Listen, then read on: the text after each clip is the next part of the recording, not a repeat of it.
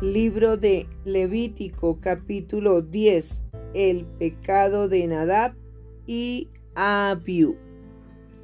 Nadab y Abiú, hijos de Aarón, tomaron cada uno su incensario y pusieron en ellos fuego, sobre el cual pusieron incienso, y ofrecieron delante de Jehová fuego extraño, que él nunca les mandó y salió fuego de delante de Jehová y los quemó, y murieron delante de Jehová.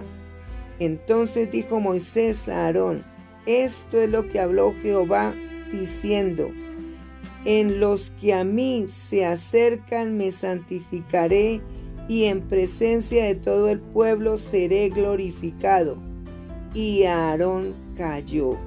Y llamó Moisés a Misael, y a Elzafán, hijo de Uziel, tío de Aarón, y les dijo, acercaos y sacad a vuestros hermanos de delante del santuario, fuera del campamento.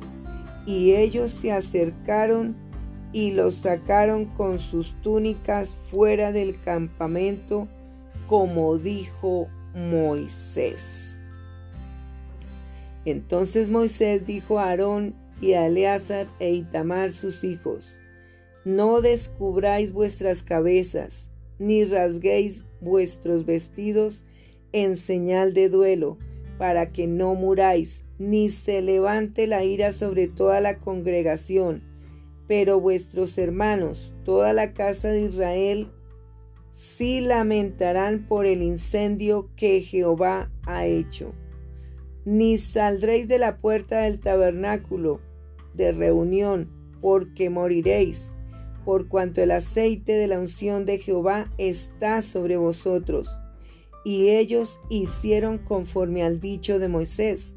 Y Jehová habló a Aarón diciendo, Tú y tus hijos contigo no beberéis vino ni sidra cuando entréis en el tabernáculo de reunión, para que no muráis. Estatuto perpetuo será para vuestras generaciones para poder discernir entre lo santo y lo, profano, y entre lo inmundo y lo limpio, y para enseñar a los hijos de Israel todos los estatutos que Jehová les ha dicho por medio de Moisés.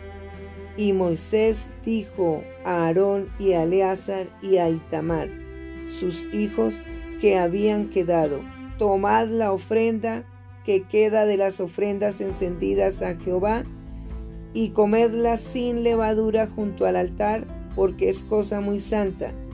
La comeréis pues en lugar santo, porque esto es para ti y para tus hijos, de las ofrendas encendidas a Jehová, pues que así me ha sido mandado.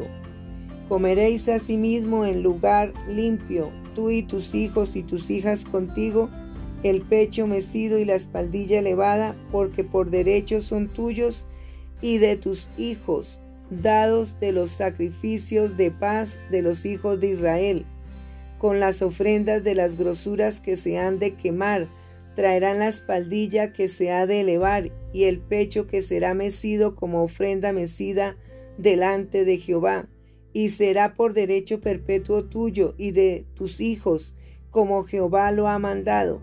Y Moisés preguntó por el macho cabrío de la expiación y se halló que había sido quemado, y se enojó contra Eleazar e Itamar, los hijos que habían quedado de Aarón, diciendo, ¿por qué no me comisteis la expiación en lugar santo?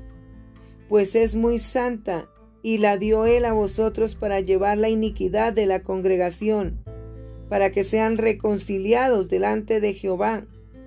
Ved que la sangre no fue llevada dentro del santuario, y vosotros debíais comer la ofrenda en el lugar santo como yo mandé. Y respondió Aarón a Moisés, He aquí hoy han ofrecido su expiación y su holocausto delante de Jehová, pero a mí me han sucedido estas cosas, y si hubiera yo comido hoy del sacrificio de expiación, ¿Sería esto grato a Jehová? Y cuando Moisés oyó esto, se dio por satisfecho.